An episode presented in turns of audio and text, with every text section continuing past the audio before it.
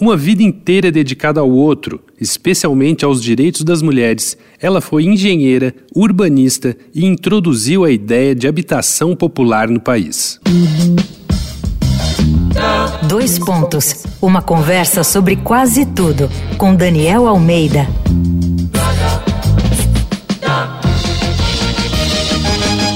Mais uma mulher impressionante, muito maior do que nosso singelo boletim do Dois Pontos pode comportar. Carmen Portinho nasceu em Corumbá, Mato Grosso do Sul, em 1903, mas se mudou muito pequena com a família para o Rio de Janeiro. Depois de entrar para o curso de Belas Artes, percebeu que queria uma carreira que desse a ela independência financeira. E assim, foi a terceira mulher a se formar em engenharia civil na Escola Politécnica da Universidade do Brasil com 23 anos.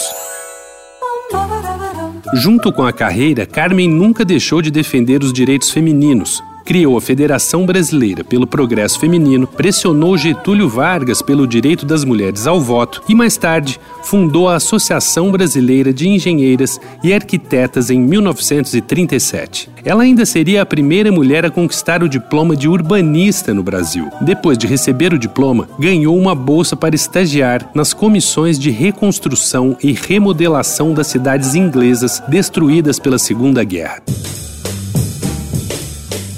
Lá pôde ver de perto as propostas e o esforço do governo para solucionar a falta de moradia. De volta ao Rio, foi pioneira ao propor ao prefeito a criação de um departamento de habitação popular para onde ela foi nomeada diretora. Carmen Portinho ainda foi responsável pela construção do MAN, o Museu de Arte Moderna do Rio, nos anos 50, de onde também foi diretora. Ficou à frente da Escola Superior de Desenho Industrial e fez muito mais em 98 anos vividos com toda a força e intensidade.